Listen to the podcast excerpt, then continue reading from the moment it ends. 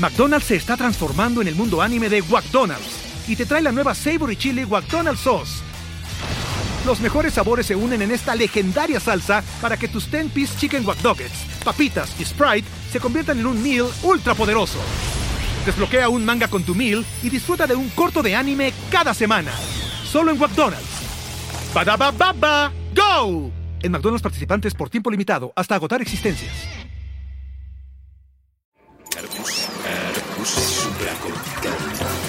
Aquí todos estamos locos. Con Rafael López. Hola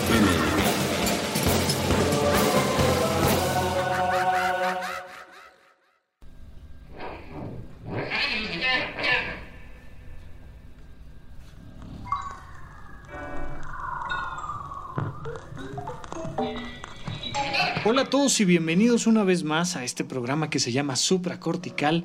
Yo soy Rafa López y estoy muy, muy, muy contento de estar platicando con ustedes. Hoy tengo a una invitada especial eh, que es una persona que, tengo la, fortuna de haber platicado con ella fuera de los micrófonos, no es la primera vez que platicamos y creo que hasta que no la invité a venir al programa de radio no habíamos podido como tomarnos unos minutitos para platicar tú y yo. ¿Cómo estás, mi querida Malena? Muy bien, muy bien. Muchas gracias por invitarme. No, hombre, encantadísimo. Malena Francesca Blasini de Velasco ya no era suficiente con el acento como para que la gente se preguntara quién eres y de dónde vienes, ¿no? Oye, platícanos un poquito de ti, eh, de dónde vienes, porque el acento se va a notar. Bueno, vengo, nací en Venezuela. Ok. Estuve en Venezuela como hasta los 23 años, sí, los 23 años. Me fui a Nueva York. En Nueva York estuve como hasta los 29 tal vez, y de aquí, y de ahí me vine para México. Ok. Entonces. ¿Cuántos años tienes aquí en México? Tengo como 16 años en México. Digo, no es que yo quiera hacer las cuentas, pero bueno, hay que saber. hay que saber qué ha pasado con ese acento nada más. Eh, ¿Regresas a Venezuela con frecuencia? Eh, tengo tiempo que no voy, ya por realmente por la situación de Venezuela, ¿no? Entonces, en este momento tengo como tres años que no he ido a Venezuela. Tengo contacto, obviamente tengo familia allá, tanto mi papá, mi mamá. Entonces, pues sí, ahí sí establezco un contacto frecuente con, con Venezuela. Te pregunto porque las personas que yo conozco, yo tengo familia en, en, el norte de México, este, y bueno, de repente conocer personas que hacen estos viajes como tú de país a país, de repente se quedan un poco en cuanto al acento como a la mitad. De repente van allá y les dicen, es que ya ahora hablas como mexicana y luego vienes porque no, no, te es un mega acento venezolano y no puedes con él. Eh, ¿Te ti un poco esto? No, pues yo creo que ya después de pasar por Nueva York ya no existe ningún acento, ¿no? Hay tantas tanta variedad de latinos y y de, y de idiomas que realmente pues ya eh, creo que haces un te haces tuyo tu acento. Ah, perfecto. Sí, porque estoy como tú, voy para Venezuela y hablo como mexicana. Aquí no hablo como mexicana, que hablo como venezolana. Entonces ya, pero ya tampoco soy, hablo como venezolana. Ya el acento se ha distorsionado también. Entonces, pues es, ya es único. Y mueves las manos como italiana. Como italiana, exactamente, porque aparte tengo raíces de italiana. Ajá. Oye, este, yo, yo te conocí en un lugar que, que se llama Sukavati Yoga y entiendo que tú juegas un papel importante ahí y me llama la atención todo este tema de los viajes que has hecho, es decir, desde Venezuela hasta Nueva York y luego viajas a México, tú tienes como un espíritu muy emprendedor. ¿Desde cuándo existe eh, su Kabati Yoga? Es la pregunta que te voy a hacer, pero quiero eh, que nos platiques un poquito eh, para llegar a eso. ¿Qué viajes hiciste para la creación de su Kabati Yoga? Bueno, para la creación de Sukhavati Yoga, creo que cuando me voy a Nueva York descubro la magia, ¿no? La magia de, de, tus acciones, de tu ser, de tu pensamiento. De, con 300 dólares me fui a Nueva York y tenía mi pasaje nada más. ¿Por qué? Bueno, por millones de circunstancias que, que sería como difícil de tendría que explicar muchas cosas, ¿no? No nos alcanzaría el programa. no te preocupes, para eso es, pero, pero, es una mujer a la que le gusta viajar. ¿Andabas este, explorando andabas... Eh, ¿Qué andabas buscando pues, en Nueva York, en México? Pues creo que tú vas buscándote, ¿no? Y cuando entiendes que no se busca afuera, que tú te tú te cambias de país, pero no cambias a la persona, tú, tú cambias de espacio, que ayuda a que tu tu, tu, tu arquitectura cerebral este, se transforme, pero solo se transforma la arquitectura cerebral. Tus condicionamientos siguen allí, entonces los condicionamientos vuelven a acomodarse a la arquitectura nueva. Entonces no es, no es algo que, que mm, que te ayude el cambiar, que sí funciona, pero... Fíjate que es interesante, el otro día estaba, estaba escuchando un show de stand-up, yo me muevo mucho en el mundo del stand-up, del circo, es algo que a mí en lo personal me gusta mucho, y un amigo mío que estaba haciendo rutina decía, es que yo, yo no entiendo a esa gente que se anda buscando por todos lados. Ah. Dice, para empezar, ¿dónde se perdieron? Exacto. ¿Cómo le hicieron para perderse? Luego, ya que se perdieron, ¿En qué lugar se perdieron? Si tú te perdiste aquí en México, ¿por qué te vas a encontrar a la India? Claro, no. Sí, exacto. Es algo interesante, pero muchos han, han, tenido este, este juego de tener que hacer traslados geográficos o familiares o económicos o de salud para empezar a encontrarse ellos mismos. Tú te andabas buscando, o sea, había muchas circunstancias, entiendo, en tu vida, pero te andabas buscando de alguna manera. Sí, claro, que quería de una vez eh, explorarme. Ya yo había salido de los 18 años de mi casa, entonces yo salí de los 18 años de mi casa y ya cuando salgo pues es, me mudo de mi casa. Entonces, al mudarte de tu casa, pues ya también empiezas a explorar quién eres, cuáles son tus alcances, ¿no? ¿Cuál es tu cuál es la belleza de lo que puedes expresar, de la magia que puedes crear afuera, en tu, en el trabajo que estás escogiendo, en pues en todo, te empiezas a explorar. Ya cuando salgo ya dije, pues vamos ahora a poner a prueba también todo lo que ahí en ese va construyendo uno en su base segura que es su país, ¿no? Porque es una base segura, no es como una mamá que, que, que está, que, que, te enseña tus primeros pininos para que digas, a ver, ok, ahora vete a Nueva York, a ver qué sucede allá. a ver qué pasa. A ver qué pasa. Oye, ¿tú qué aprendiste de ti creciendo en Venezuela? Venezuela es un país que lo que imprime podría tener algo que ver con la libertad, ¿no? Del, del gozo. Son personas que les gusta el gozo. Ok. El placer. El placer. De Venezuela inicialmente aprendiste el placer. El placer. ¿El placer de qué? El placer de bailar, el placer de comer, el placer de, de vivir en, en, lo que hoy quiero hacer, ¿no? En que, en que no, en que ahí tiene que haber un equilibrio entre el trabajo y tu persona, ¿no? Lo que, cuál es tu camino de que te inspiras, ¿no? ¿Dónde te inspiras a ti mismo? Okay. ¿no? Donde te ves a ti mismo y te inspiras a ti mismo para hacer lo que quieres hacer, ¿no? tu búsqueda. Y te vas a Nueva York y con 300 dólares, ¿qué aprendiste de ti en Nueva York? En Nueva York fue fascinante porque llego con 300 dólares y tengo una semana en casa de una amiga que se regresaba a Venezuela. Entonces en Nueva York la experiencia de la magia fue interesante porque queríamos hablar sobre la creatividad, ¿no? Y fue cuando descubrí que cada pensamiento, si lo piensas en el corazón queriéndolo, sencillamente se manifiesta. Ahí aparece en tu principio, en tu realidad aparece. ¿Qué andabas buscando de creatividad en Nueva York? ¿Qué, estabas haciendo allá? Pues era, era poner a prueba como lo primero que, que, te tienes que dar a ti como tu padre, ¿no? Porque tú tienes que ser tu propio papá. Entonces, como tú eres tu propio papá, lo primero que te tienes que dar es que saber que te puedes mantener tú solo. O sea, tú solo. Comida. Comida, casa, ¿cómo, ¿cómo lo vas a plantear? ¿Cómo lo vas a crear? Entonces llego con los 300 dólares, ya tenía la casa donde mi amiga, tenía parte de su refri que no se lo tenía que llevar, pero pues salí esa semana a buscar trabajo. Entonces busqué trabajo en un lugar donde ya yo conocía, que yo compraba telas para hacer traje baños, porque antes de irme a Nueva York eso es lo que hacía. Era lo que te iba a preguntar, ¿qué, ¿qué, hacías antes de, o sea, terminaste una carrera? Ah, pues estudié, estudié diseño de moda y lo que hacía era hacer traje baños. En Venezuela los traje baños se vendían muchísimo, se venden, porque una persona va todos los fines de semana a la playa y te cambias en el día dos, tres traje baños, depende de lo que quieras estás haciendo. Si está muy mojado, pues te lo cambias. Las mujeres viven con muchos trajes baños. Entre otras Entre cosas. Otras cosas. ok, entonces tú eras una diseñadora, te vas a Nueva York y empiezas a buscar cómo mantenerte tú a ti a través de eh, la moda, del traje de baño, del textil. Pues como compraba, como compraba telas en los Estados Unidos, entonces fui a buscar trabajo con la persona que le compraba las telas. Ok. Y entonces me dice, sí, por supuesto que te vamos a dar un trabajo. Va, vas, vas a empezar limpiando. Excelente. Entonces empecé limpiando ese lugar. Y, y, de, y de allí él me invitó, él me contactó con un puertorriqueño que tenía, que él era conserje de un edificio en la Quinta Avenida.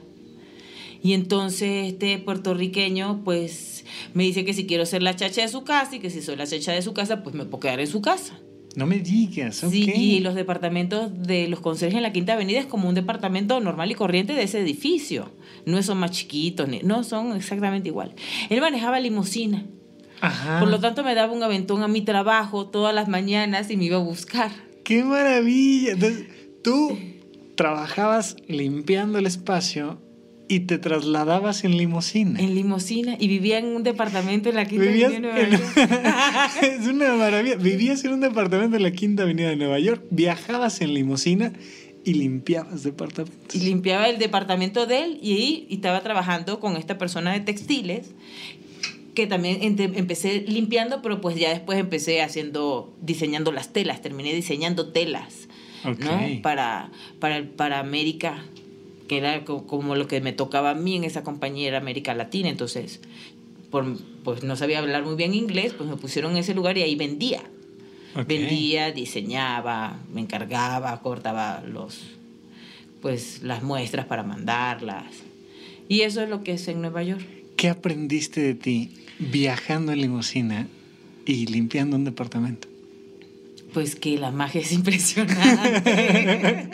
que somos ilimitados, ¿no? Aprendí lo ilimitado, lo, lo, pues la magia de lo que es crear, ¿no? La, la creatividad de tu ser, cómo se puede manifestar, con solamente tener la actitud de que, de que para allá vas, de que tu atención está yendo a ese lugar. Y cuando tu atención la pones en ese lugar, pues se empieza a crear la magia y empieza a salir las cosas en tu realidad. Ajá. Y tú nada más puedes poner atención para agarrarlas, porque bueno, puedes no estar atento y la madre se fue. Sí. No, adelante. Es, es la, la- la maravilla de puentes.me, que aquí puedes decir lo que tú quieras. es para que hables y te expreses, no para que te reprimas. Pero eh, eso era algo que te iba a preguntar. ¿Hubo un momento en el que te dio miedo? Porque cuando uno le da miedo, uno no agarra la magia que está ahí en torno. ¿Te dio miedo en Nueva York? ¿O nunca tuviste miedo allá? O- Pues yo creo que eh, el miedo solo está, uno va recortando el miedo, obviamente, ¿no?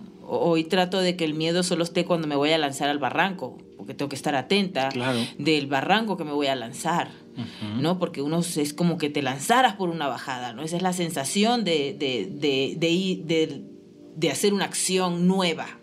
No sabes qué te vas a encontrar. Pero ya después que tú estás atento y estás alerta y ves que ya la cosa está tomando forma y que tú, eh, tú empiezas a agarrar confianza en ti, de que pues ahora iba a buscar a mi mamá que no me quería dejar ir a Nueva York en una limusina al aeropuerto. Entonces, Ok. mi mamá, bueno, y mi hijita, ¿y ahora que estás? Porque no quería que me fuera, ¿no? no en, mi- en Venezuela vivo, vivía en ese, en ese instante, vivía, era muy holgada la vida, ¿no? Ok. En- para todos los que vivían en Venezuela. Ok. Era fácil tener muchas cosas. ¿No saliste huyendo por hambre de Venezuela? Sí, no, no, no, no. Salí de Venezuela huyendo por, por querer hacer otras cosas. Por querer ¿no? encontrarte, Exacto, básicamente. básicamente. Y en Nueva York eh, empiezas a, a descubrir esta magia y terminas siendo una diseñadora este, de moda en, en Nueva York. Ahí- Pues un- una diseñadora de telas, de textiles. De textiles. De textiles para, para que imprimieran las telas. Ok. Escogía colores, ¿no? De, de cómo, tal vez a veces había en las figuras. el diseño Y de yo- la tela. Y, y exacto, y yo, y yo diseñaba, pues pongámosle el amarillo fosforescente, el, lo que era, lo que cada que mercado necesitaba, porque hay colores diferentes para cada tipo de mercado en América. No sé, las personas que tienen verano, otoño, invierno, que tienen estaciones, sus colores son más cálidos aunque sean de playa. Las personas que siempre hay sol, pues los colores son más chillones, son más coloridos, hay más, este, más colores más fuertes porque nunca hay un, un cambio. Y ¿no? ahí expresabas tú tu creatividad. En Nueva York expresé la creatividad y aprendí eso, los cambios, ¿no? Fue muy interesante porque vivir en un país donde solamente hay una estación del año, un solo un mismo clima, la arquitectura cerebral no se mueve tan velozmente, se acostumbra, se hace retórica. Entonces, cuando tú llegas a un país donde hay invierno, verano, otoño, primavera y hay cambios constantemente, tu cerebro tiene que hacer un esfuerzo por empezar a que, a que los condicionamientos que sigues repitiendo, hay algún cambio en ese condicionamiento, ¿no? Te, lo, te, lo te, lo pone a fuerzas, te lo... Te lo tú te lo pones en tu cara en diferentes escenarios. Ok, entonces en Nueva York te enseñó la magia del cambio, la magia de la adaptación y la creatividad y, poner lo mejor de ti a las circunstancias que iban llegando. Exacto, Nueva York. Ese fue Nueva York. ¿Y por qué demonios te mueves de Nueva York? Porque, porque Nueva York, como todo, se agota ¿no? Este, tú cuando ya aprendiste algo, pues ya no lo requieres, ¿no? Ya, ya lo saturaste. Ya viviste mucho de pastel de chocolate. Si te encanta el pastel de chocolate, pero te pongo todos los días a comer pastel de chocolate, pues llega un momento que decir, ya no quiero pastel de chocolate. ¿Estabas tú bien cuando te vas de Nueva York? Me voy, sí, estaba bien, estaba en lo mejor que en lo, mejor que tenía estaba en ese momento. Por eso te pregunto, porque me parece muy interesante esto que comentas. De repente la abundancia es eh, un adormecedor de nuestra propia felicidad. Tenemos, tenemos, tenemos, y de repente ya no sabes este, qué, qué sí tienes y qué no. Me gusta mucho cómo, cómo lo presenta ahí este, la película de Matrix. Ya, impresionantemente, ya son muchos años de eso, pero, pero eh, cuando, le están, cuando, cuando nos están explicando en la película eh, el tema de que el ser humano se volvió un, ente que le da energía a las máquinas y de repente dicen, primero les creamos una imagen mental donde todo estaba perfectamente bien y se nos echaron a perder las cosechas. Teníamos que ponerles eh, una, una, vida caótica, una vida difícil para que, para que su energía fluyera. Me parece a mí un, punto muy interesante y, y ahorita me dices, pues estaba yo en Nueva York, o sea, si ya no en Nueva York, ¿a dónde vas? Si ya llegaste a la punta de la escalera, pues nomás hay para abajo, me explico. Geográficamente, culturalmente, económicamente, estabas en Nueva York, estabas bien, pero necesitabas un cambio. ¿Y qué pasó?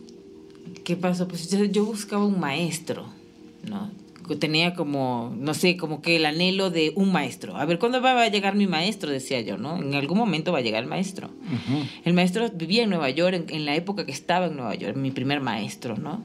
Y yo... ¿Quién fue tu primer maestro? Mi primer maestro se llama, se llama Oshuntoki. Ok.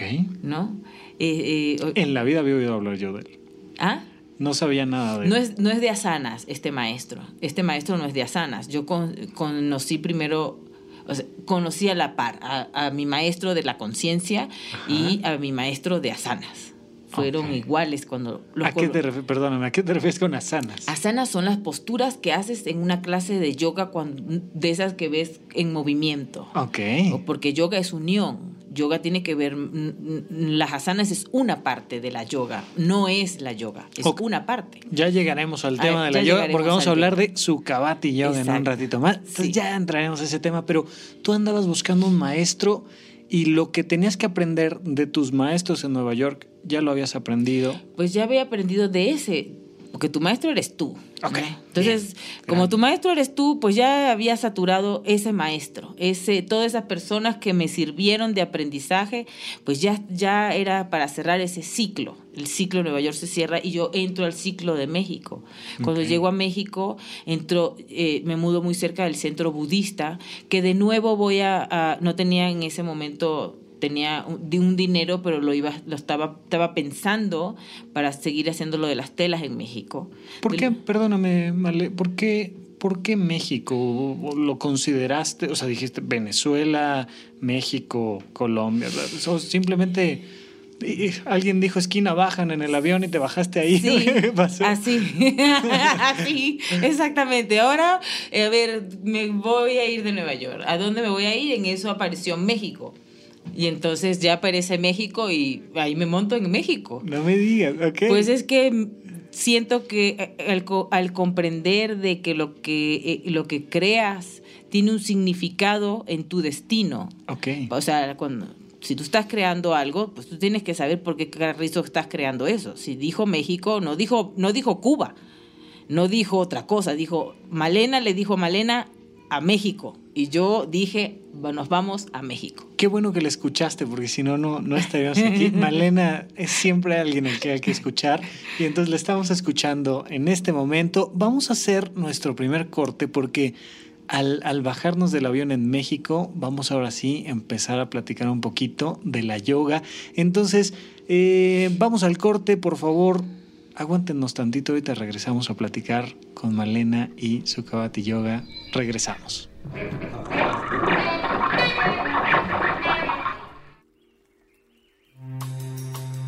Después de matar por accidente a una de las ardillas, el hombre comenzó a frecuentar el bosque.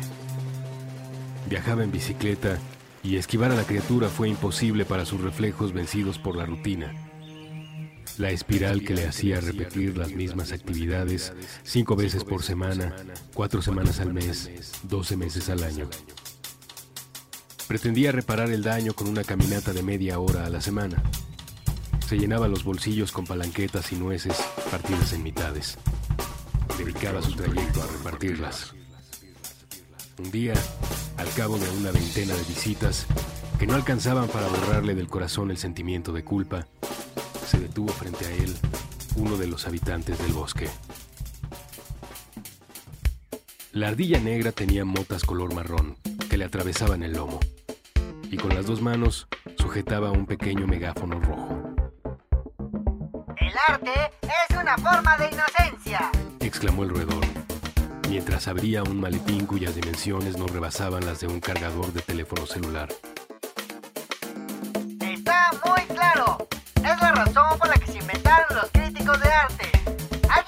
Necesario defender la inocencia y buena voluntad de los espectadores frente al mensaje y su emisor, que elaboran cierto tipo de ilusionismo, ya sea a partir de técnicas o conceptos. El arte es demasiado hermoso, apabullante, nos vuelve crédulos, devotos. Con movimientos que resultaban frenéticos a ojos del hombre, pero eran parsimoniosos dentro del cerebro de la ardilla, ella empezó a ponerse el uniforme de una bala de marcha. Las dimensiones de su barriga impedían cerrar a los botones dorados, de manera que la casaca de satín rojo dejaba ver el pelambre de su rostro.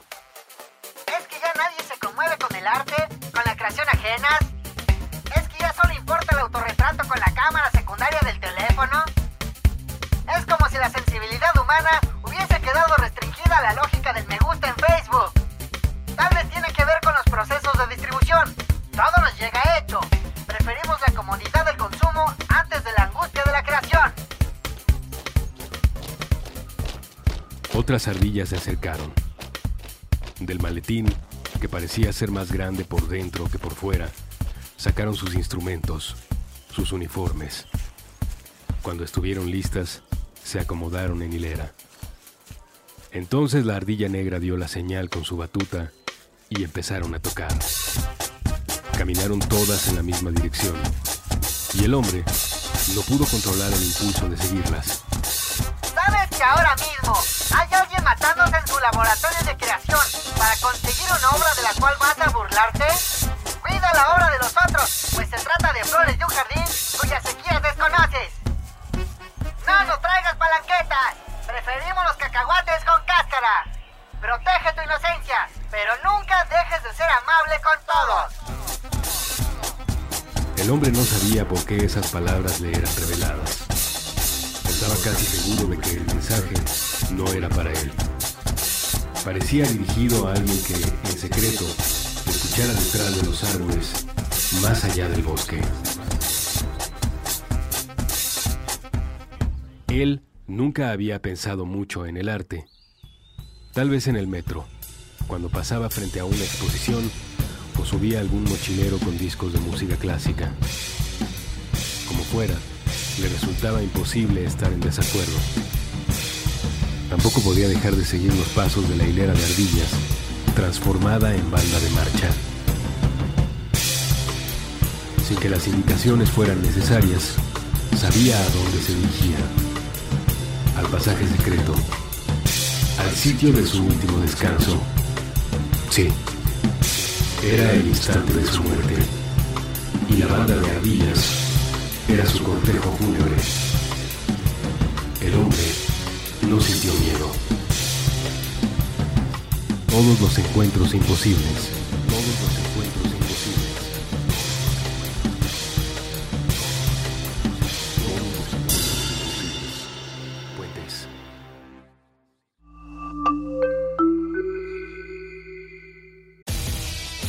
McDonald's se está transformando en el mundo anime de McDonald's y te trae la nueva Savory Chili McDonald's Sauce los mejores sabores se unen en esta legendaria salsa para que tus 10-piece chicken wack papitas y Sprite se conviertan en un meal ultra poderoso.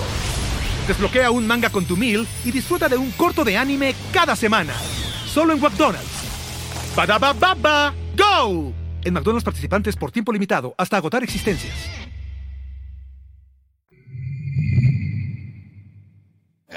Supracortical. Regresamos a Supracortical. Muchas gracias a todos los que nos hacen el honor de estarnos escuchando. Yo soy Rafa López. Me mandan, me pueden mandar un, un- pío pío a través de, de arroba Rafa Rufus, la primera R con mayúscula y luego doble R en medio. Eh, Male, ya llegaremos a la parte de tus redes sociales, pero para eso quiero que me platiques de tu llegada a México, tu búsqueda. Y ahora sí, empieza a platicarme un poquito del tema de la yoga. Tú ya hacías yoga desde Nueva York, entiendo. No, no hacía yoga en Nueva York. No hacías yoga en Nueva No. York. Ah, ok. Siempre he trabajado con mi cuerpo, pero yoga llegó a México. Llegó en México. En México llegó meditación, llegó yoga, llegó y llegó mi maestro en ese momento, ¿no? El- el- entonces llegó, llegó a hacer yoga al centro budista. Ok, entonces de la de llegas, geográficamente dices, bajan en México y geográficamente caes cerca del centro budista y dijiste, ah, pues eh, como que si aquí llegué, algo tendré yo que aprender de aquí. Y entonces en el centro budista dijiste, eh, clases de qué hay, de yoga, y te metiste a clase de yoga, ¿o cómo fue? Pues llegué y, y como tenía mi dinero, pensaba, estaba pensando qué iba a hacer con él. Entonces decidí que no se iba a gastar y vuelvo a pedir chamba de que voy a limpiar el centro budista por clases de yoga. No me digas eso. Sí. Ok. Y entonces de nuevo, pues dejé mi lana en donde estaba y decidí volver a empezar. ok. Y entonces... Te dijeron que sí. Sí que sí, sí, sí, Sin problema. bien, sin problema. Sin problema. Aquí La ya- ya, ya les platicaré. ya les platicaré yo en un ratito. Yo voy a clases en Sukhavati Yoga, que es el centro que fundó Malena, y nunca pensé en llegar y decir, oye, pues te limpio el espacio y me dejas hacerte la aérea. no me hubiera dado tiempo, mejor lo pago. Claro. Pero tú llegaste y dijiste, yo quiero la oportunidad y te la dieron.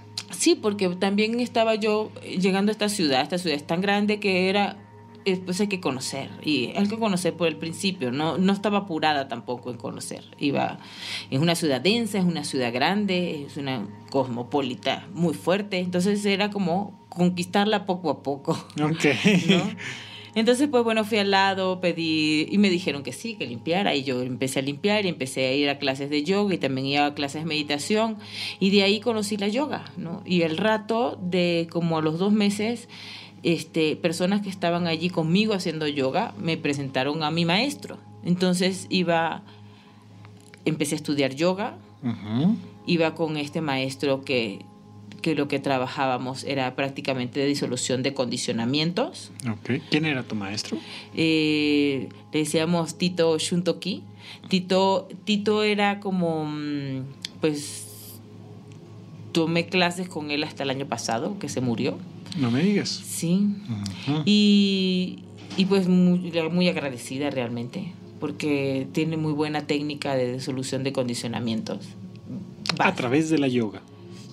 Pues no, a través de las emociones. A través de las emociones. A través de las emociones y de tu, y de tu, o sea, es a través de recapitulaciones. Entonces tú vas recapitulando, vas recapitulando toda tu vida porque lo que tienes que arreglar es tu pasado. Y, y mientras que tú vas recapitulando tu pasado, pues tú vas eh, comprendiendo de que pues lo que sucedió pues mm, tenía que suceder como sucedió pues, pues, ya que no había otra opción. ¿no? Entonces empiezas como en la aceptación de que eso que tú has vivido, sí lo has querido vivir. No hay una negación del vivir. Hay un, hay un agradecimiento y un comprender que eso lo creaste tú para poder ser la persona que eres en este momento. ¿No? Ok. Entonces, ¿Cómo- perdóname, ¿cómo. ¿cómo vinculas eh, esto, mi primera pregunta es, ¿tiene una relación o no esto con la práctica formal de la yoga? Totalmente. La yoga, la yoga en sí, las asanas en sí, lo que, lo que sirven es para cambiar tus hemisferios cerebrales, tus músculos, tus articulaciones y tus huesos. Lo que son estimuladores de tus partes derecha e izquierda de tu cerebro. Entonces, lo que hace hacer asanas de yoga, posturas de yoga, es que a través de tu cuerpo tú puedes llegar a un equilibrio de cómo tomas las decisiones en las dos partes de tu cerebro. Esto está muy interesante. Fíjate que yo conozco dos, tres personas que han ido a yoga, dos, tres clases de yoga, y, y va uno con esta etiqueta que nos ha ido poniendo un poco la cultura de, bueno, si te quieres relajar, pues ve a hacer yoga o este, medita. Y de repente uno está haciendo yoga y uno dice, esto así como que relajante, relajante, relajante, no es. Empieza uno a trabajar muchas cosas, de principio el cuerpo, más allá de las emociones, pero, pero no es como para echar flojera, es decir, no, no es como me acuesto en la hamaca a escuchar el mar, que también podría tener mucho de, filosófico, pero, pero la yoga es un trabajo interno y externo fuerte. Sí, no, es un trabajo. Después de, claro, te duele tu cuerpo. Pues, es, un trabajo, eh, eh, tiene, tiene todos los matices, ¿no? Tiene desde los matices de hacer asanas en la velocidad de tus respiraciones, tiene, hasta tiene los matices de, de, conseguir una alineación tan perfecta que vas con mucha lentitud en lo que estás haciendo. Entonces, en medio de esas dos corrientes hay muchas corrientes que, que, se va, que se va, que entre más rápido y más lento y más preciso. Como la intensidad y la precisión, un poco ese juego. Exacto, entre la rapidez y la entre la rapidez, la intensidad y la exacto y la precisión, exactamente. Ok, y em, más adelante fundaste Sukhavati Yoga, el nombrecito pues trae ahí de principio el término yoga, te, te enamoraste más de la yoga que de la meditación, que de otras técnicas o no, o, ¿qué, ¿qué, pasó? ¿Por qué, ¿Por qué cuando dijiste yo voy a crear un espacio, se va a llamar Sukhavati Yoga y no Sukhavati Meditación o Sukhavati este, Reiki o Sukhavati... Pues yoga es, yoga es unión de todo, ¿no? Es como la totalidad. Eso, es la, eso significa esa palabra. Entonces es como... El término el yoga. yoga es, es unión. Es, unión. Es unión de todo, es la totalidad, es todo. Todo, cómo, cómo vinculas a todo la Dios, que es lo que vincula a todo, pues eh, tiene esa cualidad. Ok. ¿No? O sea, no, no, es, no es que sea solo una serie de posturas que uno logra hacer, es decir, no es ah, pues llevo mi pie atrás de mi cabeza. No, eso no es yoga. No, eso no es yoga. Yoga es una es una filosofía, es una religión, es un... Eh, eh, yoga es un, yo pienso que es un aspecto de vivir, ¿no? Yoga es, es, un estilo de vida, de cómo tú decides tratar a tu cuerpo, de cómo tú decides cómo te vas a alimentar, cómo vas a dormir, que, que, que realmente tienes el compromiso para mí eso es yoga, ¿no? Tienes el compromiso de, de, conseguir tu iluminación, de que en eso estás tú comprometido, de que de eso, de realmente el trabajo que haces todos los días, en cada instante, es poner atención en ti y ver cómo cómo esos, eh, eh, esas otras personas que eres tú mismo, que vienen hacia ti a confrontarte, pues tú las pasas con el mayor amor posible.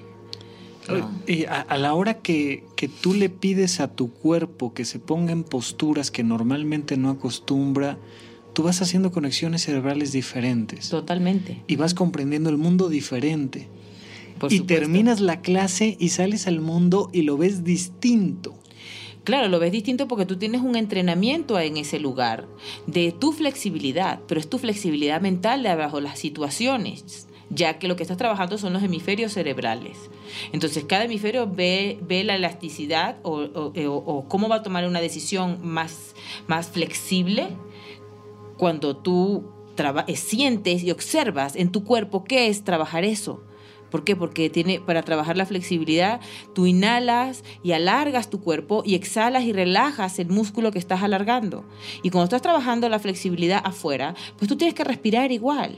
Inhalo y al exhalar. alargas el tiempo, ¿no? Más que sí, es como más, es, es, como ser flexible, como tú ese momento, ese instante lo haces placentero. Ok. Como ese instante tú la flexibilidad sirve para eso, para ver cómo tú vas a colaborar. Vas a colaborar, porque tú tienes que hacer un estiramiento. Tú vas a colaborar con ese instante para que sea más divertido para ti, más placentero. Entonces, tú ahí te estás dando muchas cosas cuando tú buscas que el lugar sea placentero. ¿Qué, ¿Qué, aprendió Malena de Malena haciendo yoga? Uy, de Malena aprendí de Malena todo. es maravillosa. Es muy. Eh, es cuando uno empieza a conocerse a sí mismo y, y empiezas a jugar contigo, que es el único que, que puedes jugar. es el único juego seguro en esta vida. Sí, totalmente, ¿no? Por lo menos no te va a... Tú, tú, tú vas a jugar contigo. Si eres feliz contigo, lo que vengas a es como añadiduras de tu felicidad, ¿no? En, en México, en la yoga, aprendiste a jugar. Ya habíamos platicado que que tu tierra natal te enseña mucho del placer y luego Nueva York te enseña mucho de la magia del cambio y luego México te enseña a qué, a jugar, a qué te enseña México. México te enseña a que a que eres lo más importante, que tú eres lo más importante, que realmente si tú no pones atención a ti misma no vas o sea, no vas para ningún lugar. Okay. te quedas estancada en, en, un solo espacio. México te enseña entonces a realmente voltearte a ver. Sí, realmente sí. Ok. Sí, sí, exactamente. Hacerme responsable en su totalidad de mi persona, ¿no? Wow, eso está sí. maravilloso. ¿Y cuándo, hace, hace cuánto tiempo dijiste, yo voy a crear un lugar para compartir esto? ¿Fue, un deseo de compartir? ¿Fue, ¿Fue ganas de ganar dinero? ¿Qué pasó? O sea, ¿cómo, cómo le hiciste para decir, voy a hacer su kabati yoga? Pues voy a hacer su kabati yoga cuando veo que exactamente lo de las telas es bastante complicado en este país hacerlo porque es muy grande. ¿no? Es otra dimensión, ¿no? Es Nueva York con las con lo que trae Nueva York, en que yo llamo a FedEx y ya está, y viene con las cosas, o a lo que sea, pues eso rápido se resuelve, ¿no? Allí. Pero si aquí no es igual, aquí tenía que yo contar las telas, llevar las telas, cargar el dinero en Tepito o en el Cerro de la Estrella o cosas así que es donde están las, las pues las fábricas y decía, pues a ver Malena, ¿cómo la ves? Y dije, no, gracias. este ya no tengo ganas de jugar a con esto. Okay. Entonces tenía un año haciendo yoga en ese momento. Ajá. Y decidí abrir su kabati yoga. ¿no? Tenía otras personas, otros amigos que tenían mucho más tiempo con, haciendo yoga. Y, con, y alquilé un cuarto que era como de un 8 por 10 en, en Coyoacán. De, ese cuarto era del siglo XVIII. Okay. Era la primera escuela de Coyoacán. No me digas. Sí, ese espacio. Las paredes eran tan viejas que no, casi no las podías tocar porque era tierra que venía al piso, ¿no? Okay. Pero era muy hermoso. Y, y, ahí estuve como por lo menos tal vez tres meses y después me mudé a una casa muy cerca de ahí, mismo en Belisario Domínguez. Ok. Este, primero fue en Francisco Sosa, me pasé a Belisario Domínguez y ahí en esa casa estuvimos como siete años. Uh -huh. ahí jugando con Irial, que hoy es Irial. Y, ¿Cuántas personas estaban compartiendo contigo ese sueño de, de formar su Kabati Yoga? Mira, cuando empecé con, con, su Kabati Yoga estaba, empecé yo y como cinco personas más, que son las personas que íbamos con este maestro y que hacíamos yoga. Íbamos entre el centro budista con, con Tito y, y, y dábamos clases de yoga en esa casa. Ya, ya, había ese boom de la yoga. Digo, hoy en día yoga es una palabrita conocida, incorporada y te diría yo, ya, ya no es de las cosas como que, que, que, la gente se sorprenda de que alguien vaya y haga yoga. Es como común, incluso hasta, hasta tiene como un cierto toque elegante hacer yoga. Este, dedicar tus mañanas a voltearte a ver y hacer yoga es bonito, suena bonito. ¿Era así en ese entonces? Mira, eh, Coyoacán es un lugar bastante especial. ¿No? mágico. Mágico también, de la ciudad, ¿no? Eh, hay bastantes personas que, que, hacen cosas diferentes o alternativas, ¿no? No es el típico o sea, no, no es la persona que va a la oficina o que, no, pues hay bailarines, hay... Entonces siempre ha habido como esa parte de que sí se, de que sí, pues eh, había gente. Ahora ya hay más boom, ya hoy su cabate es mucho más grande, obviamente, tiene tres salones, en esa época había un salón y y habíamos cuatro maestros. Ok. ¿No? Que realmente éramos como los amigos. Hicimos su cabati para hacer algo juntos, ¿no? Que pudiéramos mantenernos juntos en una casa, porque era una comunidad, vivíamos Irial y yo, este, a veces quedaba su novio, a veces, o sea, era, era, éramos muy pegados, era como, era como formar esa familia nueva en este país, ¿no? La gente iba a clase, siempre tenías alumnos, no hubo momentos, este... Bueno, su Kabati Yoga tiene mucha, Malena es alguien que que le gusta empezar, ¿no? He tenido que quitarme ese empezar. Pero pero, pero es más fácil empezar. Entonces sí ha tenido muchas bajas y subidas su Kabati, ¿no? Obviamente. Pues es que de repente lo tienes todo y lo dejas y te vas a jugar a otro lado, Marlene. Sí. Ok. Entonces, pues su Kabati ha sido como las mis raíces aquí. Y mis raíces, no aquí, mis raíces en, en su totalidad, ¿no? no Es como un hijo, un hijo es una raíz. O dos hijos, ya la cosa, la raíz está más grande. Moverte va, te va a costar más, cambiarme de país, no podría ahorita cambiarme de país. Ya no puedes tomar la decisión nada más por ti. Tú tienes hoy en día hijos. Tengo dos hijos. Tienes dos hijos y con su cabate tres. Tres hijos. ok, y, te dan, tus hijos te han enseñado de ti ese arraigo. Okay. El arraigo, claro. Empezar a, echar raíces y a verdaderamente dar frutos, me imagino.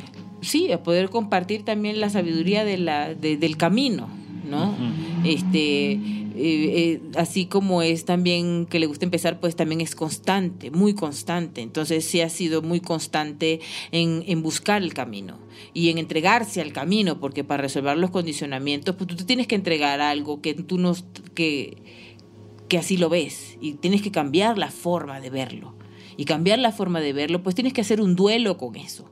Tienes que cerrar ese ciclo y poner atención al ciclo para poderlo cerrar no es algo que se va cerrando solo. No, eso tienes que poner atención y decir, voy a trabajar de este mes a este mes, o voy a ver cuánto me echo, porque a veces te echas años en un solo condicionamiento, a veces puedes tal vez hacerlo en meses o en años, pero pero pues es como esa calidad constante, ¿no? De que dices hasta que no se resuelva.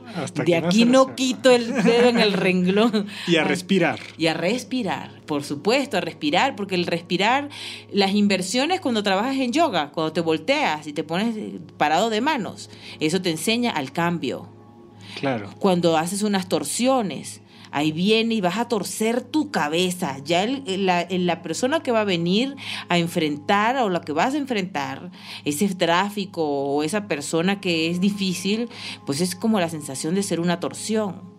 ¿No? Entonces también las asanas te ayudan a observar las sensaciones. Un arco para atrás es lanzarte al vacío de la decisión que tú vas a tomar. Eh, ser equilibrado, cuando trabajas equilibrios de tus pies, trabaja el equilibrio de tu parte racional. Cuando trabajas los equilibrios en las partes de tus manos, trabajas el equilibrio de tu parte emocional. Es más fuerte. Entonces, y igual, es observar la sensación del equilibrio para que cuando en la, vayas a la calle, pues tengas la sensación de la observación del equilibrio, ¿no? De respirar, inhalo. ¿Cómo haces con el equilibrio? Inhalo. Exhalo. Ajá. Y, cómo es la sensación de, tomar esa decisión equilibrada, ¿no? Sí. Y así, ahí eso es un lugar de entrenamiento de cómo, de cómo se sienten las cosas para que las puedas usar. Me encanta. Vamos a, ir a, un corte para regresar a nuestro tercer y último bloque con una pequeña reflexión. Qué lástima que todavía haya tanta gente que no ha visto el mundo de cabeza. Regresamos.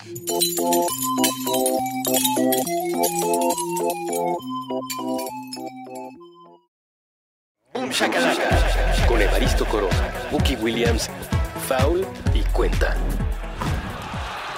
Nuevo episodio todos los sábados a las 10 de la mañana. Puentes.me Los Reyes del Beautiful. El arte del pancraso con muelas de gallo y cascracho. Nuevo episodio todos los sábados a la 1 pm. Puentes.me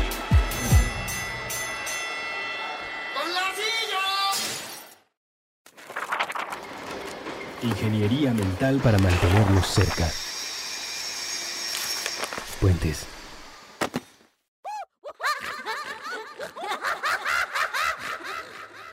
Regresamos a Supracortical. Muchas gracias a todos los que nos están escuchando. Estamos aquí jugando con el tiempo. Qué bueno que ustedes nos están regalando un poquito el de ustedes.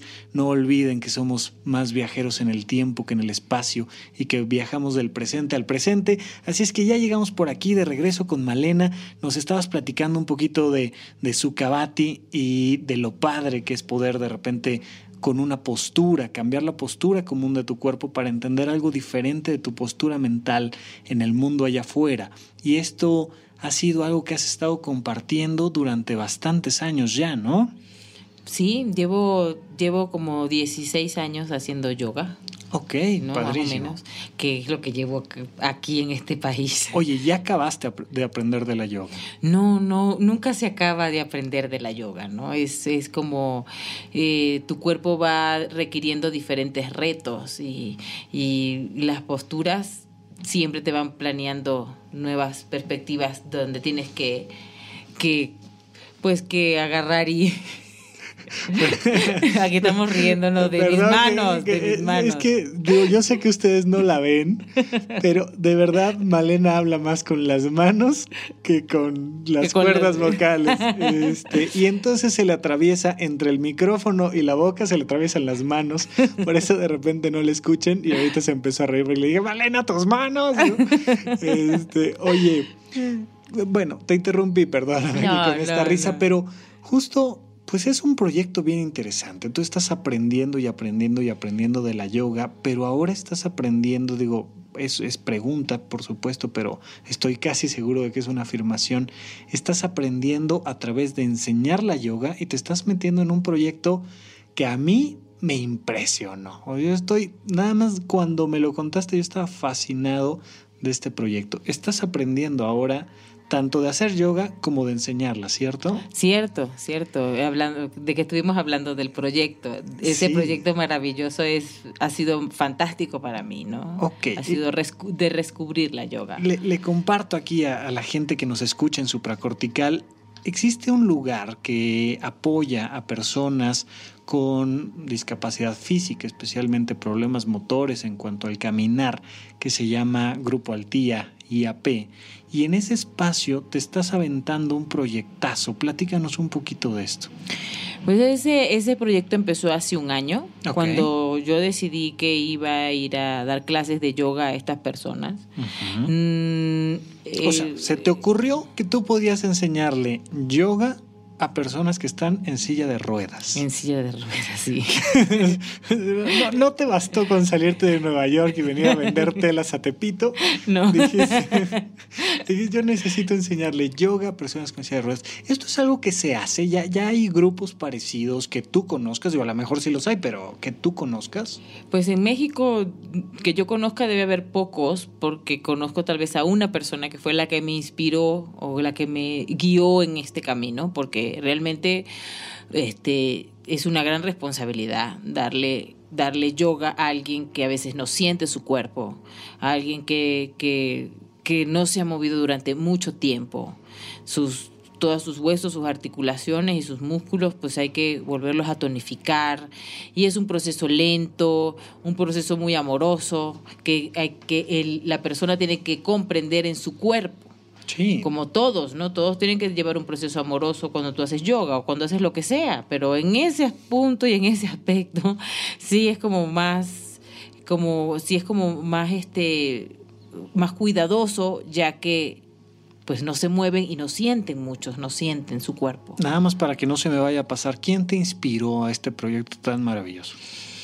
Mira, este, creo que fue la, eh, fue la forma de cómo voy a hacer el servicio, ¿no? Había que ya hacer servicio. Ya, pero, pero, ¿quién fue la persona que te dio la, la idea? Porque me dijiste ahorita que alguien te inspiró. Alguien me inspiró. Me inspiró mi segundo maestro. Mi segundo maestro es, Alfonso. Y creo que la segunda persona que inspiró este proyecto fue él, ¿no? De, tus otros maestros nos diste el nombre completo. ¿Quién, quién es Alfonso? Alfonso Ruiz Soto. Alfonso Ruiz Soto. Alfonso Ruiz Soto. Él, es, el, él es el que funda este, eh, este lugar. Este lugar. Okay. Grupo Altía es, es la versión, digamos, altruista que funda Alfonso Ruiz Soto. Que de semiología de la vida cotidiana. Que él tiene un modelo educativo que se llama semiología de la vida cotidiana para el desarrollo de la conciencia, es lo que estás diciendo. Ok, entonces en este lugar de repente viene ese proceso de inspiración y, y, tú dices, órale, sí, yo, yo empiezo de cero. Me lo aviento. Me lo aviento. Vamos a ver cómo le hacemos para darle yoga a las personas en silla de ruedas. Quiero compartirle un poquito aquí al público. Estar en silla de ruedas, probablemente muchos de ustedes lo saben, otros lo intuyen, pero de todas maneras lo quiero reafirmar. No es nada más no poder caminar. A la hora que uno no puede caminar, no siente los pies, vienen una serie de complicaciones físicas, médicas, psicológicas, emocionales, eh, espirituales, eh, que vienen junto con la experiencia. Entre otras cosas, eh, al no sentir, las personas pasan mucho tiempo en una misma postura y como bien nos enseñó Nueva York, si no hay un cambio, eh, te lastimas mucho. Y entonces ellos tienen que recordar estar moviendo estas partes de su cuerpo que no sienten para no lastimarse. Y tienen problemas para eh, coordinar sus horarios con sus necesidades fisiológicas, eh, tienen, tienen una serie de, de condicionantes más el impacto emocional, porque muchas de las personas que se atienden en Grupo Altía IAP son personas que no nacieron así, que perdieron la capacidad de, moverse por alguna experiencia determinada. Y entonces a ti se te ocurre meterte ante esa experiencia y decir que se puede hacer algo con ese cuerpo. ¿Por dónde empezaste? Esto lleva un año. Tú dijiste, sí, lo hacemos. Y luego de ahí, ¿qué dijiste? ¿Qué hiciste? Pues bueno, realmente fue, es como lanzarse, ¿no? Como lanzarse cuando vas a la primera clase, pues me acuerdo que en mi primera clase había una persona que eh, tenía lesión medular, entonces lo sentía como desde el pecho, desde el esternón hacia abajo. Eh, otra persona que tuvo una lesión cerebral, entonces su cuerpo era rígido y se mueve y se mueve de diferente forma, ¿no? Siente todo, pero no, pero pierdemos la movilidad eh, en los codos. Hay una el rango, el rango de extensión es corto de todas las articulaciones. Está como acartonado, como por decirlo de alguna como, manera. como tieso, como.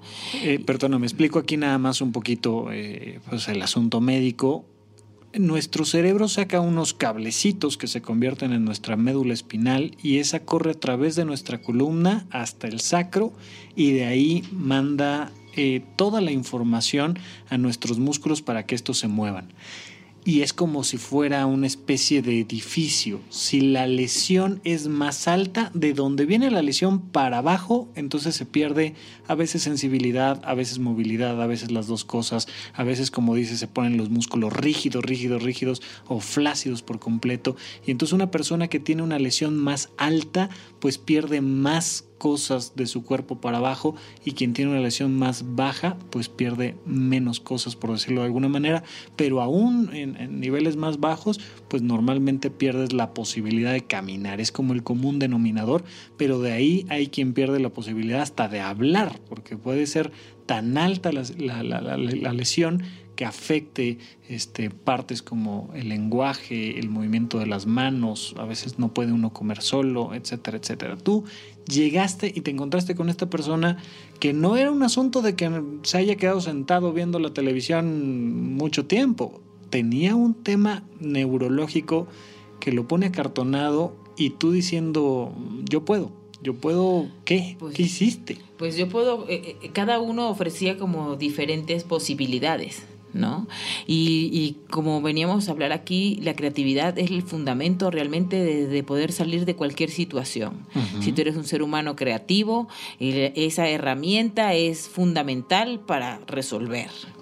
Entonces, eh, había esta persona que contabas, había una persona que no se movía nada, traía un asistente, a ella la puse a que le hiciera, a que le estirara y hiciera las posturas por ella.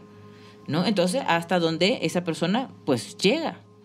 La persona que... hay una limitación física que ah, no, no. podemos creer que la vamos a sortear nada más, pero aún así estabas trabajando con el cuerpo.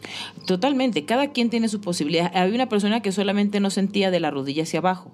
La persona que no siente de la rodilla hacia abajo, pues sencillamente le digo que tiene ancos zancos y que pues tiene que levantarse a caminar, ¿no? Entonces es como también utilizar la creatividad con cada uno de lo que necesite decir, de lo que necesite hacer. A ver, platícame un poquito este caso, o sea, tú de repente llegas, lo conoces y le preguntas, oye, este, ¿cuál es tu historia? ¿Cuál es tu caso? ¿Cuál es tu caso? Y entonces te dice, fíjate que yo de las rodillas para abajo no siento. Y tú dijiste, pues, válgame, pues párate y camina, ya. Claro, a caminar. O sea, ese, ese, ese le dije, pues tienes que empezar a a, sentir de que eso es una extensión de, de, algo que no se siente, pero se tiene que usar.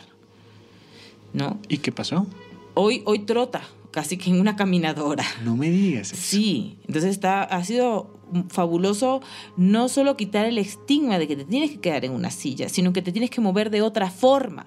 La persona que no solamente podía mover sus brazos y sus hombros y su cabeza, pues esa arrastraba su cuerpo, ya que yo muchas veces probaba los ejercicios, los pruebo todavía, me amarro y, y, me suelto para yo sentir si eso es posible hacerlo.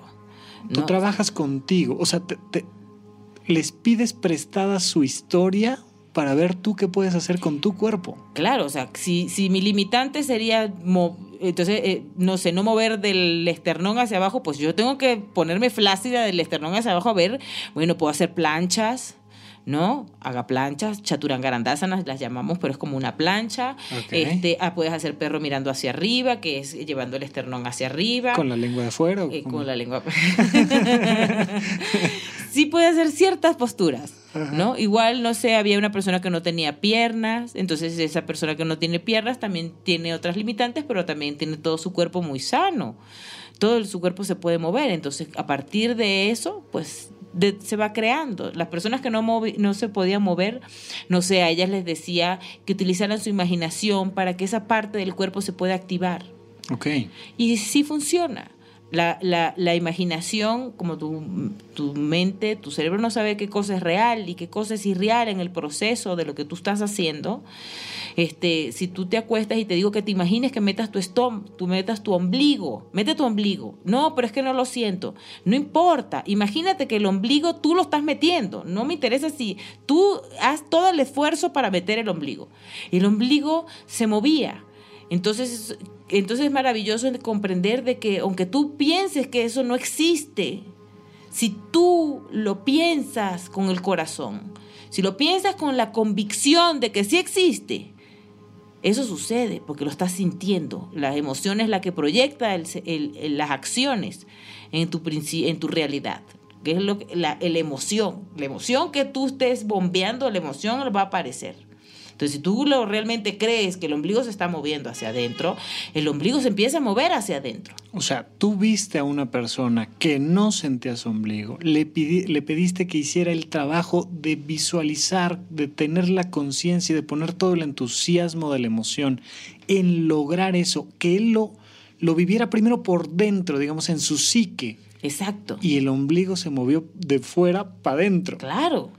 Porque, porque es ahí donde eh, la, la, en, el, en, en, la parte de, tu, de lo que tú estás hablando, de lo que tú estás oyendo, de lo que tú estás sintiendo, eso es la creación. Entonces igual es cuando cuando tengo, tengo procesos de excitación, los procesos de excitación podríamos confirmar que se pueden hacer en el cuerpo, pero realmente se hacen en tu, en tu cerebro, ¿no? En tu, en tu constructo que estás haciendo. Entonces yo te empiezo a decir que, que te amo y que te beso la oreja y que voy a y estoy oliendo tu cuello y todas estas cosas que yo te me estoy imaginando, pues eso tú empiezas a vivirlo si hay una buena narrativa. Siempre es importante aprender a poner las comas donde van, caballeros. Por favor. Eh, Oye, esto está, esto está padrísimo, porque además, digo, estamos hablando aquí de, un ombligo que se mueve y, pudiera parecer poca cosa. pero, pero ese ombligo para esa persona representa uno, la, eh, ruptura de los paradigmas de creer que no puedo antes que otra cosa. Si ya moví el ombligo, ¿qué podré mover? Lo que sea. Ah, voy a llegar a un límite, sí, pero siempre pensar uno que sí puedo. Y, y, y, una pregunta que le hacemos con esta, con esta narrativa a las personas que nos escuchan es, ¿tú qué, qué has pensado que no puedes? Eh, tú que me estás escuchando del otro lado de, de los micrófonos, tú que estás pensando que no puedes, ¿y por qué no? ¿Por qué no piensas que sí? ¿Por qué no pones tu corazón en creer que sí? ¿Por qué no vas más allá de estos límites y respiras? Funciona igual para una persona que está en silla de ruedas como para alguien que está allá afuera en el tráfico. Eh, a mí me llama mucho la atención estas personas que dicen, es que no hay trabajo. Y yo digo, te presto el mío, brother, porque vieras las cosas que hay que hacer. Eh, pero esta sensación de es que no hay, es que el gobierno no cambia, es que este, mi ombligo no se mueve. Es porque la responsabilidad se la queremos dar a, a, eso que está afuera. Y, lo que, y, la, y la responsabilidad nunca puede ser del que está afuera. Tú no puedes dejar tus manos, tú, tú no puedes dejar tu vida en manos de alguien que está afuera ni madres, tu vida la tienes que agarrar tú. Claro. Y, y, y, decidir que, que, que, va a venir, van a venir obstáculos, porque obviamente, pues, uno para uno va creando la, la fórmula, ¿no? Para que haya menos obstáculos, pero no quiere decir que la primera vez, en el principio, no va a haber obstáculos, ni que eso no existe. Uno tiene que ir con el entusiasmo de que los obstáculos van a estar allí y que, y que los obstáculos son la herramienta que me van a enseñar a mí a cómo voy a resolver lo que continúa. ¿Qué, ¿Qué aprendiste tú de dar clases de yoga durante un año a una persona que no puede mover el ombligo o una persona que no siente de la rodilla para abajo o una persona que verdaderamente no se puede mover. ¿Qué aprendiste tú de ti ahí? Pues la fuerza de, de la persistencia, del persistir, de no darte por vencido, ¿no? Este, de, de, lo que me quejaba y lo que ya no me quejo. hay, hay, de quejas a quejas. Hay, hay de quejas a quejas y, y, a veces uno no pone, eso te ayuda a poner en perspectiva realmente pues la, la belleza de lo que eres y la belleza de lo que tienes y, la y, y, y ver que ellos con eso que tienen son tan bellos como tú porque ya los que superan eso, ya no es, ya una pierna ya no es importante ya es importante cómo estás y es importante que con lo que estás eres lo mejor, es tu mejor versión. No, la, la, tela de lo que tejes en cada instante se teje con ese amor hacia ti mismo y hacia lo que está afuera, que también eres tú. Entonces es como, como esa parte, ¿no? De, de aprender a tejer tu tela diario, la acción que estés haciendo, con ese amor y esa atención, ¿no? Me encanta. Oye, has, eh, ¿en, ¿en, qué punto está ahorita el curso en Altía? ¿Tú sigues haciéndolo? Este, ¿Ya cerraste? Eh, ¿Pretendes modificarlo? ¿Cómo estás? ¿Qué estás haciendo ahorita ya? Pues ahorita estoy en la transición de que estoy dando un entrenamiento para maestros y, y les voy a dejar estas clases eh, que van a ser ahora los miércoles a las de 2 a 5 de la tarde ahí en están invitados todos los que quieran participar. Ah, no me digas. Sí, por supuesto, están invitadísimos. Todas las personas con discapacidad motriz que quieran participar pueden ir. Ok. Este, va a haber un grupo de tres maestros cada cada día que vayan, donde van a estar supervisados por mí. Vamos a, vamos a hacer clases, también estos maestros les toca hacer clases de a ellos para recolectar fondos porque tal vez necesitemos queremos hacer un estudio un poco ahora más profundo de esta persona no no sé si tengo ir a poder tomar radiografías de sus de, sus rodillas si las necesitamos o hacer resonancias si las necesitamos como ver que, que, que para estudiarlos con mayor profundidad para poderle dar objetivos más claros a cada persona.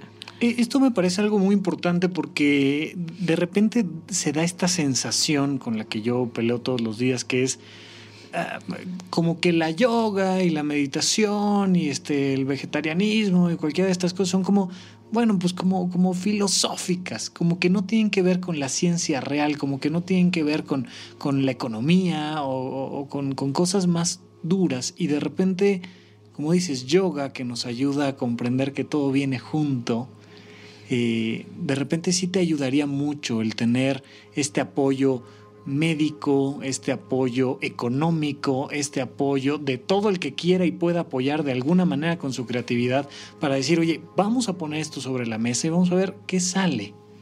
Entonces estás pensando en darle como una formalidad mucho más allá a este proyecto.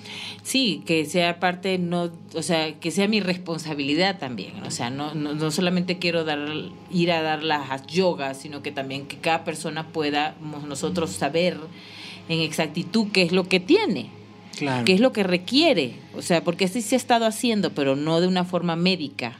Me encanta. Entonces ya quiero como terminar de cerrar ese ciclo, que es como tomar radiografía, saber exactamente, hay, una doctora, la doctora los revisa antes de que entren a mi clase, pero hay cosas más profundas, sí. ¿no? Que tal vez una, que, que te esculquen médicamente con lo que tienen, necesitamos otras cosas. Bueno, pues hablando de cerrar ciclos, mi querida Malena, se nos está terminando el tiempo para platicar el día de hoy, pero estás más que invitada a regresar. Ay, muchas gracias. Eh, será, será un placer, de verdad. Estoy fascinado con todo el viaje que nos has eh, ido mostrando de tu propia experiencia. Es una historia fascinante y bueno, pues está Grupo Altía, entonces los miércoles estás dando estas clases. En su Cabati pueden llamar y hay diferentes tipos de, clases y demás. Hay diferentes tipos de clases, hay meditación, hay realmente tenemos bastante variedad para, para que puedan jugar con ustedes mismos. Me fascina y pues cualquier cosa, por favor, contacten a su Cabati Yoga y recuerden, estamos platicando aquí en Supracortical. Nos escuchamos la próxima semana. Muchísimas gracias a todos por escucharnos. Hasta la próxima.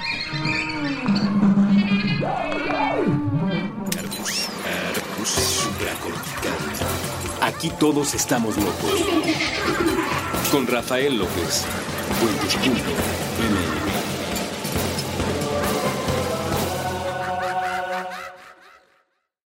Lucky Land Casino asking people what's the weirdest place you've gotten lucky? Lucky? In line at the deli, I guess? Aha, in my dentist's office.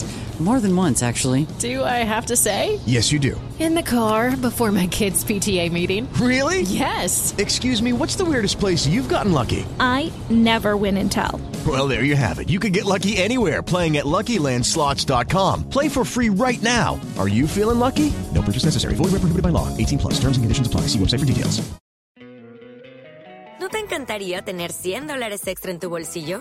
Haz que un experto bilingüe de TurboTax declare tus impuestos para el 31 de marzo y obtén 100 dólares de vuelta al instante. Porque no importa cuáles hayan sido tus logros del año pasado, TurboTax hace que cuenten. Obtén 100 dólares de vuelta y tus impuestos con 100% de precisión. Solo con Intuit TurboTax. Debes declarar para el 31 de marzo. Crédito solo aplicable al costo de la presentación federal con TurboTax Full Service. Oferta sujeta a cambios o cancelación en cualquier momento.